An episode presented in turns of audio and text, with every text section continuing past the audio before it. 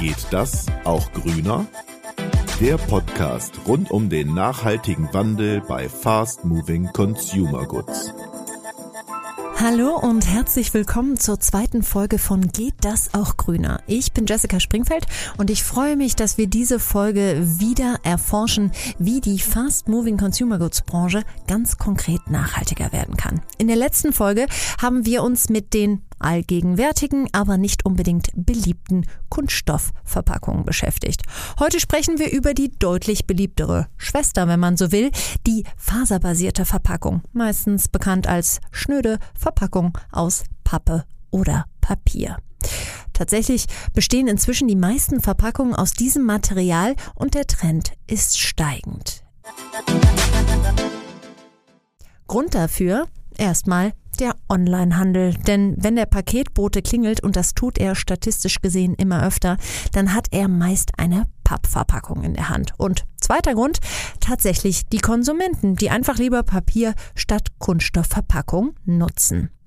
Doch es stellt sich so ein bisschen die Frage, gibt es überhaupt genügend Papier für diese große Nachfrage? Welche alternativen Fasern werden von Unternehmen getestet und aus welchem Grund? Und vor allem, sind diese Alternativen auch wirklich nachhaltiger? All das besprechen wir gleich im Deep Dive.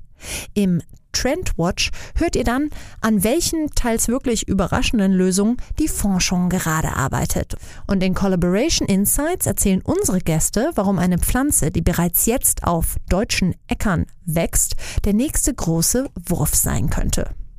Tja, und wie man gleich ein ganzes Haus aus Fasern bauen kann, das erfahrt ihr am Ende ebenfalls. Also bleibt bis zum Ende dran. Aber zuerst schauen wir auf die Zahlen. Die Zahlen bitte. Im Jahr 2022 verbrauchte jeder Deutsche pro Kopf 105 Kilogramm Pappe, Papier und Karton in seinem privaten Haushalt. Das erhob das Umweltbundesamt. Rechnet man den gesamten Papierverbrauch in Deutschland zusammen, landet man jährlich bei über 18 Millionen Tonnen. Fast 80 Prozent davon werden durch Entsorger später wieder eingesammelt und damit hat Deutschland eine der höchsten Altpapierrücklaufquoten der Welt. Und das lohnt sich. Denn Recyclingpapier hat eine deutlich bessere Ökobilanz. Seine Herstellung spart ca. 70 Prozent Wasser und 60 Prozent Energie gegenüber Frischfaserpapier. Doch nicht überall darf recyceltes Papier auch verwendet werden. Speziell bei Lebensmitteln gelten höchste Standards, die nur frische Fasern erfüllen. Wir hören also, schlecht steht es generell um die Recyclingquote von Papier nicht. Warum es trotzdem andere faserbasierte Verpackungen braucht und ob diese vielleicht längst in den Regalen der Drogerien stehen ohne dass wir das bemerkt haben, das bespreche ich nun mit meinen zwei Gästen. Ich freue mich auf Markus Sagitz, Marketingleiter bei PreZero und Jürgen Dornheim. Er ist für die Verpackung bei Procter Gamble zuständig und hat hier vor allem die Innovation und die Kreislaufwirtschaft im Blick. Herzlich willkommen. Hallo. Hallo. Ja, wir haben es gerade gehört, 90 Prozent Recyclingquoten von Papier. Da könnte man ja erstmal meinen, läuft doch super. Markus, warum lohnt es sich deiner Meinung nach trotzdem, weitere faserbasierte Stoffe auszuprobieren und für Verpackungen zu nutzen? Naja, grundsätzlich muss man feststellen, Ressourcen sind nicht unendlich. Und auch Holz muss nachwachsen. Und ich glaube, jeder, der mal äh, jetzt in den letzten Monaten und Jahren einen kleinen Ausflug in den Harz gemacht hat, äh, wird sehen, was äh, das tatsächlich auch mit uns und mit unserer Umwelt macht. Und ich glaube, allein das sollte schon äh, Anlass genug sein, um sich auch wirklich über den Tellerrand hinaus zu schauen, was es da gibt, weil klar, wenn man nur auf die Recyclingquoten schaut, könnte man sagen, hey, funktioniert ja, ähm, aber auch das heißt ja nicht, dass es nicht noch weiter nach oben gehen kann. Nur weil etwas besser ist als vielleicht bei anderen Stoffströmen, heißt es nicht, dass wir ja äh, nicht trotzdem noch nach oben wollen. Schließlich haben wir ambitionierte Ziele, wir als Unternehmen natürlich, aber natürlich auch ähm, unsere Gesellschaft und unsere Politik. Und ähm, da muss man natürlich auch immer im Hinterkopf behalten, dass äh, die ganzen ähm, Fasern, die wir dort haben, natürlich auch im Rahmen von Recyclingprozessen irgendwann an Qualität verlieren und natürlich auch ihre Robustheit. Und dann muss man natürlich auch schauen, okay, gibt es nur schwarz oder weiß, sprich nur ähm, das, die eine Phase oder die andere oder gibt es eben auch noch mehr darüber mhm. hinaus? Ähm, bei welchen Verpackungen stoßt ihr denn mit Papier an eure Grenzen, Jürgen? Wo liegt da eure Motivation, neue faserbasierte Verpackungen ähm, auszuprobieren? Ist es wirklich, weil die vielleicht sogar besser funktionieren oder ist es nur der Nachhaltigkeitsgedanke? Ja, das war eine spannende Reise, die wir bis zu diesem Punkt hatten. Wir haben vor Jahren angefangen, darüber nachzudenken, wie ist denn die Verpackung der Zukunft? Und die Verpackung der Zukunft muss ja nicht zwangsläufig immer die gleiche Plastikverpackung sein, wie wir sie haben. Plastik ist über die Jahrzehnte als ein Material etabliert, von dem wir genau wissen, wie es sich verhält, von dem wir genau wissen, wie wir es zu verarbeiten haben. Aber die Frage kam dann schon, als insbesondere auch immer mehr von Kundenseite und auch in der Öffentlichkeit sichtbar war, dass Plastik natürlich durch seine ewige Lebensdauer auch Nachteile hat. Dann kamen wir ins Nachdenken, haben gesagt, was können wir eigentlich machen und sind auf Papier gekommen. Eigentlich eine uralte Technik. Da ist am Anfang wenig Originalität drin gewesen, sondern es ging mehr darum, was kann man überhaupt machen damit? Wo sind die Grenzen auch an der faserbasierten Verpackung? Und das, was jeder von uns kennt, Zuckertüten, Mehltüten, die haben sich über die Jahrzehnte verhältnismäßig wenig verändert. Und so war es auch bei uns. Wir haben angefangen mit verhältnismäßig einfachen Verpackungen. Das heißt, wir haben Plastikbeutel, die gemeinhin so genannt werden, durch Papierbeutel ersetzt. Die Herausforderung ist natürlich auf der einen Seite, wenn man auf eine Anlage immer Plastik fährt, dann Papier verhält sich einfach anders. Da haben wir eine ganze Menge lernen müssen, lernen dürfen und es hat sich dann am Ende herausgestellt, das ist machbar, wenn man es wirklich möchte. Und dementsprechend hat sich im Laufe der Jahre jetzt eine ganze Menge auch von Papierlösungen etabliert, die machbar sind, wo ich vielleicht vor zehn Jahren gesagt hätte, hm, ob das geht, da habe ich so meine Fragen. Jetzt habe ich äh, genau Flüssigkeiten im sozusagen Hinterkopf. Klar, Zucker, Mehl, das ist ja alles fest. Ähm, ihr habt aber natürlich mit den ganzen Putzmitteln, ähm, mit den ganzen Dingen auch viele Sachen, die irgendwie flüssig sind. War das auch ein Anlass zu sagen, okay, Papier kommen wir irgendwie an Grenzen, aber vielleicht andere faserbasierte Stoffe, vielleicht geht da mehr? Es ist ja bei uns immer eine Mischung zwischen ähm, auf der einen Seite zu horchen, wo würde man gerne hin, zu überlegen, was wäre denn denkbar und auf der anderen Seite auch genau hinzuhören, was hätte denn ein Kunde gerne? Und wenn uns ein Kunde sagt, er hätte gerne keine Plastikflasche mehr, dann kommt natürlich dann irgendwann die Frage, was können wir denn machen? Und spätestens dann treten wir mit unseren Ingenieuren und Wissenschaftlern auf den Plan. Es gibt leichtere und es gibt kompliziertere Lösungen. Wenn wir in Richtung Flüssigkeiten gehen, würde ich mal sagen, das ist gleich im Prinzip ähm, das Schwierigste. Aber es gibt eine Menge ähm, Zwischenschritte. Es gibt ja auch ähm, trockene Stoffe, die feuchtigkeitssensibler sind. Man nehme mal sowas wie ein Waschmittel, ja, oder auch eine Windel. Das sind beides Substanzen, die lieben die Feuchtigkeit aus der Umgebung schon. Also geht es eher darum, was muss ich auf mein Papier drüber machen als eine Barriere, damit dieser Feuchtigkeitsschutz, dieser Flüssigkeitsverhinderer, der praktisch in mein Produkt eindringen könnte, damit das wirklich etabliert wird. Wichtig dabei ist, denke ich, und da bewegen sich auch momentan ganz viele Innovationen, wie kann ich das aus Materialien machen, die nicht wieder Plastik ins Spiel bringen? Denn Papier auf einmal wieder mit Plastik dick zu versetzen, ähm, das hilft nicht so richtig, sondern dann würde ich sagen, dann bleibe ich entweder bei reinem Plastik, was ich super recyceln kann, oder bei reinem Papier, das sind die Alternativen, aber ich verzichte dann auf die bisherigen etablierten Barrierefunktionen, die auf irgendwelchen aufgetragenen Kunststoffen basieren. Und wenn ich weggehe vom klassischen Papier, ich habe mal ein bisschen recherchiert im ähm, Vorhinein, ähm, gibt es ja einige faserbasierte Verpackungen inzwischen. Auf Anhieb habe ich gefunden Nutz, Hanf, Gras und die Silphi-Pflanze. Ähm, welche Lösung hat denn da deiner Meinung nach gerade das größte Potenzial? Das Maß der Dinge dabei ist eigentlich, wie gut ist diese Faser geeignet, diesen Papier- oder Kartonverbund herzustellen. Gras ist eher ähm, schwächer dort ausgebildet, aber für einige Anwendungen auch ausreichend.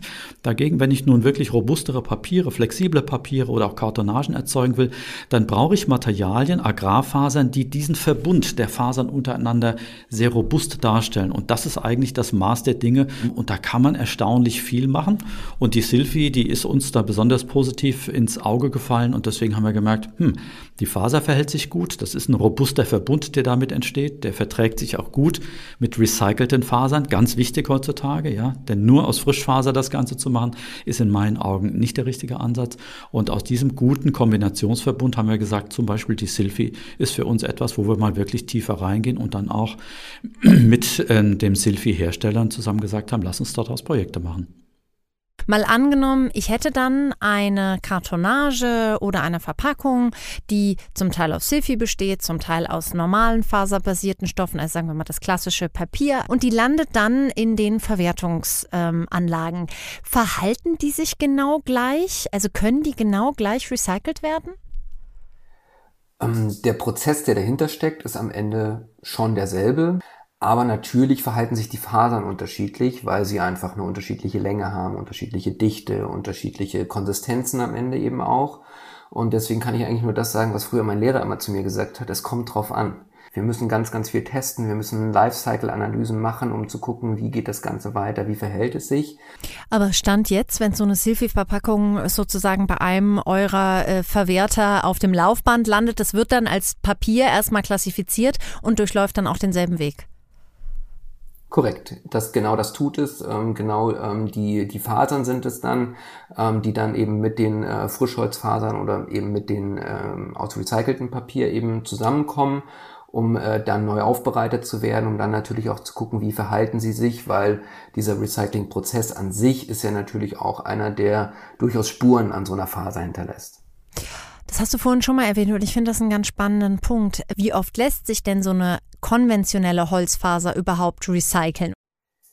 Ähm, ja, es kommt natürlich A, natürlich ein bisschen auf den Recyclingprozess an, äh, dann natürlich auch auf die generelle Beschaffenheit. Ähm, Jürgen hat es vorhin schon mal angesprochen, das heißt, äh, wie viele Schichten äh, von irgendwelchen Versiegelungen oder ähnlichen sind dann eben noch drauf und wie gut kommt man an die Faser noch dran aber über den Daumen sprechen wir immer von sieben bis acht Recycling-Durchgängen für eine Frischholzfaser. Ähm, und dann muss man sagen, dann kommt sie nicht mehr drüber, dass man sagen kann, sie hat noch genau die Qualität, die dann am Ende eben auch gebraucht wird. Jürgen, als Procter Gamble braucht ihr ja sehr, sehr große Mengen an Verpackung. Ähm, von was reden wir da perspektivisch?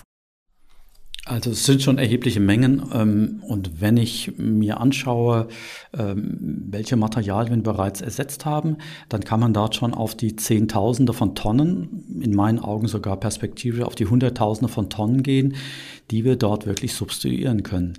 Dieses Material hat natürlich, wenn man es richtig macht, und das hat auch der Markus betont, und ich glaube auch deine Beobachtung ist so etwas, wenn man richtig trennt, wenn man das richtig macht, hat man im Prinzip einen Reststoff, der bei weitem nicht das gleiche umweltnegative Potenzial aufweist wie Kunststoff.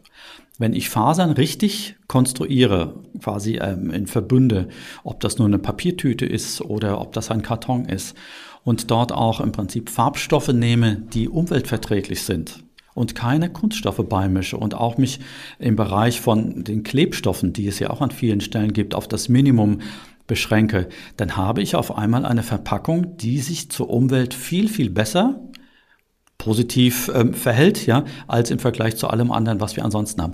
Das ist natürlich auch ein Beweggrund, aber man muss dazu sagen, da haben wir noch ein bisschen was zu tun, denn Klebstoffe und Farben, die sind alle noch nicht unbedingt dort, dass sie für die Natur konstruiert worden wären. Aber ich denke, so ähm, größere Firmen wie wir, die das auch mit wirklich Vehemenz verfolgen, die sind da ganz entscheidende Treiber, dass der Weg in die richtige Richtung geht, dass man am letzten Ende auf einmal das Ganze schon so gut gemacht hat, dass es deutlich umweltverträglich ist als alles andere, was wir bisher auf den Markt gebracht haben. An der Stelle erstmal vielen lieben Dank ähm, an euch beide für den kleinen Deep Dive in das Thema. Und wir machen weiter mit dem Trendwatch, denn wie wir gerade gehört haben, ist ein ganz großes Thema für die Hersteller, dass die Produkte in der Verpackung auch gut geschützt sind, gegen Auslaufen, gegen Licht etc. Aber da gibt es noch viel zu tun und zu erforschen. Trendwatch wenn faserbasierte Verpackungen Plastik ersetzen sollen, dann ist eine Eigenschaft besonders wichtig die Barriere. Denn nur wenn faserbasierte Verpackungen Produkte vor Feuchtigkeit schützen können, luftundurchlässig sind oder andere besondere Schutzeigenschaften haben, sind sie Alternativen. Ein großer Trend ist, hier die faserbasierten Materialien mit Biopolymeren zu kombinieren. Das Fraunhofer Institut für Verfahrenstechnik und Verpackungen forscht dafür an verschiedenen Lösungen. Beschichtungen auf Algenbasis, aus Nanocellulose, aus Biopolymeren oder aus pflanzlichen Mizellenproteinen. Letztere kommen zum Beispiel aus kaum genutzten Reststoffen wie zum Beispiel Tomaten, Hülsenfrüchten oder Sonnenblumen. Sie sind damit biologisch abbaubar und können ohne Probleme recycelt werden. Dünn auf eine Papier- oder Pappschachtel gestrichen, verleihen sie den Verpackungen neue Barriereeigenschaften und sind somit eine nachhaltige Alternative zu herkömmlichen Verpackungen mit Plastik- oder Kunststoffanteilen. Und woran nicht geforscht, sondern was schon ganz konkret genutzt wird, das bespreche ich jetzt mit meinen nächsten zwei Gästen. Beide sind bereits über 25 Jahre im Geschäft und haben einen Fokus. Faserbasierte Verpackung neu zu denken. Ich begrüße Thomas Strieder. Er ist verantwortlich für die Kunden von Out Nature, ein Start-up aus der Schwarzgruppe, das Silphi-Papier herstellt. Momentan eine der vielversprechendsten Alternativen zu regulärem Papier aus Holzfasern. Und Michael Remus, er forscht bei Procter Gamble an faserbasierten Verpackungen und hat dort vor allem die Femcare-Produkte im Blick. Herzlich willkommen. Hallo. Hallo, schönen guten Tag. Collaboration Insights. Thomas, ähm, wir haben im Deep Dive vorhin bereits gehört, dass Verpackungen aus Silphi sehr vielversprechend sind. Ihr stellt diese bei Outnature her, aber nimm mich doch erstmal mit auf so ein Silphi-Feld. Wie darf ich mir diese Pflanze vorstellen? Also zuerst einmal summt es, zwitschert es, es ist richtig lebendig, ja. Ähm, stell dir einfach eine Sonnenblume vor mit einem deutlich kleineren gelben äh, Blütenkorb. So sieht die äh, Sylvie in etwa aus. Sie ist zwei Meter bis drei Meter hoch, also man kann sich da richtig drin verstecken in dem Feld. Und ähm, ja, es ist eine mehrjährige Pflanze. Das Klima bei uns ist eigentlich ideal. Sie braucht natürlich auch ein bisschen Regen, aber ähm, sie ist sehr strapazierfähig und von daher wächst sie auch auf Nebenflächen gut äh, und wird eben in Deutschland als Energiepflanze angepflanzt. Und wie groß sind diese Felder Stand jetzt? Also sind das schon sozusagen große Weiten oder habt ihr da noch Testfelder? Nein, nein, das ist also alles schon live und äh, wir haben da in etwa 1000 Hektar Silvi äh, bepflanzt. Das ist also eine sehr große Fläche. Und aus dieser Silphi lässt sich dann das sogenannte Silphi-Papier herstellen. Wie ist denn dabei die Ökobilanz?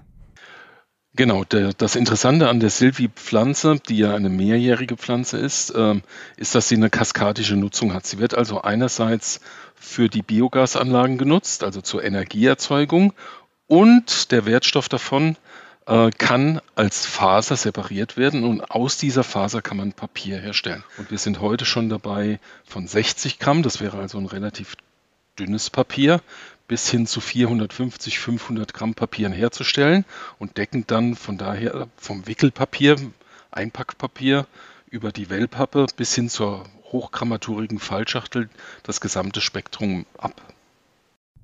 Wie ist das mit Pestiziden? Kommen da groß ähm, Chemikalien zum Einsatz, um diese Pflanze zu schützen? Nein, die Pflanze ähm, wächst von alleine und von daher ist das im Endeffekt für den ähm, Biobauern auch äh, in dem Punkt von Vorteil, dass hier keine weiteren Chemikalien genutzt werden müssen. Michael, ihr nutzt die Silphi-Verpackung schon bei Procter Gamble. Ähm, wo kommt sie denn gerade zum Einsatz? Ja, das ist für den Konsumenten sogar sehr gut sichtbar, weil wir benutzen sie in sogenannten Aufstellern im Supermarkt. Fachbegriff bei uns ist die Displaypalette. Ne? Das sind diese Verkaufspunkte, wo Waren außerhalb des Regals nochmal präsentiert werden. Ähm, für verschiedene Marken aus dem Waschmittel, Darmhygiene und dem Rasursegment. Ähm, erkennbar sind sie an den Erken Faserstrukturen und dem Erscheinungsbild. Ähm, an den Aufstellern ist zusätzlich auch nochmal ein Logo äh, angebracht, aufgedruckt, ähm, zusammen mit den drei Stichpunkten für den Vorteilen von Sylphi, die Thomas eben auch schon angesprochen hat, nämlich, dass es nachwachsend ist, es eine regionale Versorgung ist und dass es die heimischen Ökosysteme schützt. Sind diese Aufsteller dann aus 100% Silphi oder sind da noch andere Fasern beigemischt? Ja, soweit ist diese Technologie leider noch nicht mit der Silphi, dass sie so fest ist, dass wir sie hundertprozentig einsetzen können. Sie ist also beigemischt zu über einem Drittel äh, des äh, Gesamtzusammensetzung dieses, äh, dieses Faserstoffes, den wir da einsetzen. Aber sie ist natürlich ansonsten komplett äh, nutzbar, zum Beispiel im Recycling-System etc. Das heißt, für uns ist das wirklich ein Vorteil, dass wir das schon beimischen können. Das ist ja auch ein Test ähm, wie das angenommen wird. Und ähm, ja, bis jetzt sind unsere Erfahrungen damit sehr positiv. Und wir hoffen natürlich, dass die Silphi dann auch noch dahin geht, dass wir noch sie in höheren Konzentrationen einsetzen können in Zukunft. Das ist klar. Jetzt kann Stand jetzt, das hast du gerade selber gesagt, nicht alles direkt auf ähm, Silphi-Verpackung umgestellt werden. Deswegen verfolgst du mit deinem Team auch noch andere Ansätze. Wie sehen diese aus? Ja, genau, weil Silphi ist ja schon ein bisschen so die zweite Stufe in der Umsetzung unserer Nachhaltigkeitsstrategie, nämlich herkömmliche Kartonage und Fasern zu ersetzen mit den genannten Vorteilen. Aber wir arbeiten auch an der ersten Stufe, nämlich Plastikverpackungen durch Papier oder allgemein durch faserbasierte Stoffe zu ersetzen. Und äh, wir hatten die Idee, ähm, Plastikbeutel bei Darmbindenverpackungen durch Papier zu ersetzen. Denn wir haben ja ein Nachhaltigkeitsziel, ähm, den Einsatz von Neuplastik um 50 Prozent zu reduzieren. Deshalb schauen wir nach diesen alternativen Verpackungsmaterialien. Und das ist uns erfolgreich gelungen. Ähm, wir haben die bisher verwendeten Verpackungsmaschinen bei der Produktion sogar weiterverwenden können. Wir können unbeschichtetes Papier verwenden für unsere Darmhygieneverpackungen, für die, für die Binden. Ähm, das wird vollständig im Papierkreislauf recycelt und äh, es stammt aus FSC-zertifizierten Fasern. Und durch diesen Einsatz und durch die geschickte Wahl von Papier und äh, Lieferanten schaffen wir es, den CO2-Fußabdruck im Vergleich zu einer Folie aus Neuplastik um 60 Prozent zu reduzieren. Jetzt habe ich ähm, zu Beginn gesagt, du forschst daran, auch schon sehr, sehr lange, seit 25 Jahren. Wann hast du gemerkt, hat da so dieser Wechsel eingesetzt, dass ihr gesagt habt, so, okay, jetzt ist die Zeit, da wirklich nochmal genauer hinzuschauen. Seit wann steht das so bei euch im Fokus? Wir haben mit der Entwicklung begonnen ähm, 2018 ungefähr. Da war die Idee da. Und ehrlich gesagt, zu der Zeit konnte sich keiner so richtig vorstellen, dass das wirklich funktioniert. Ne? Ein unbeschichtetes Papier auf einer bestehenden Verpackungsmaschine einzusetzen. Und da waren noch ein paar Tricks und Kniffe nötig, um das hinzubekommen. Aber wir sind sehr stolz, dass wir es geschafft haben als Team und äh, freuen uns jetzt, dass unsere Verpackung entsprechend im deutschen Supermarkt zu finden ist. Generell seid ihr also beide auf demselben Pfad unterwegs. Ähm, nachhaltige Verpackungen aus Fasern statt Plastik. Ähm, und ihr seid ja auch beide ganz, ganz nah dran an der Entwicklung. Ähm, die Frage deswegen an euch beide. Wo geht das noch hin? Wo stehen wir hoffentlich, wenn ihr es euch malen könntet, in fünf Jahren, Thomas?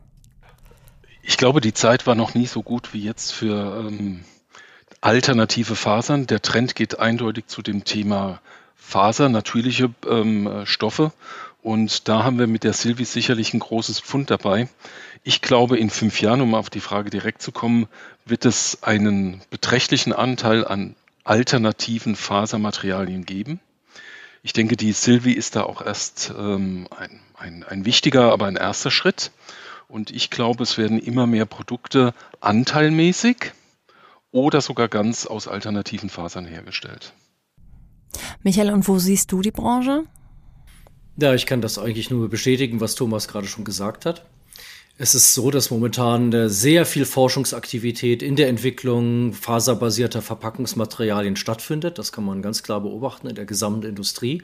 Nicht nur, dass die Fasern und ihre Eigenschaften verbessert werden, auch Barriereeigenschaften, ähnliches wird also versucht, in die Fasern einzubringen, trotzdem die Recyclingfähigkeit im Papierkreislauf zu erhalten. Ähm, wir sehen auch, dass unsere Konsumenten und Konsumentinnen äh, sehr, sehr äh, positiv reagieren auf den Einsatz faserbasierter Verpackungen.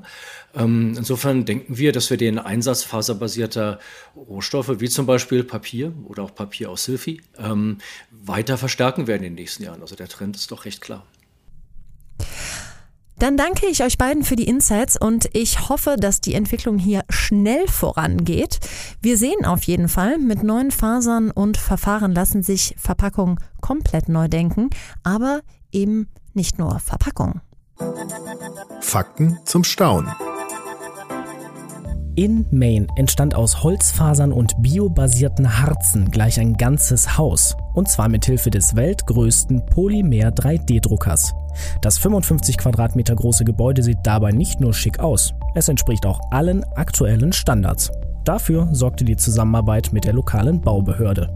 Und das Beste? Das Gebäude mit dem Namen Bio Home 3D ist nahezu 100% recycelbar. Wir sehen also, das Ende der Fahnenstange ist hier noch lange nicht erreicht. Ich freue mich, dass wir in dieses spannende Thema abtauchen konnten und ich freue mich, wenn wir uns nächsten Monat wieder hören. Dann lautet unser Thema Scope 3 Emissionen und keine Angst, wer da nicht sofort Bescheid weiß. Es geht um das ganz konkrete Reduzieren des Fußabdrucks der Fast Moving Consumer Goods Branche und das von der Produktion bis zur Nutzung beim Endverbraucher. Bis dahin lassen Sie uns gerne eine Bewertung bei Spotify und Apple da. Das hilft, das Thema zu pushen. Und wenn Sie bis dahin Anregungen oder Fragen haben, melden Sie sich gerne unter unternehmensinfo.im@pg.com. Bis ganz bald.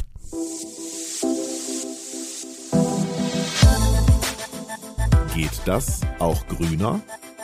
Der Podcast rund um den nachhaltigen Wandel bei Fast Moving Consumer Goods.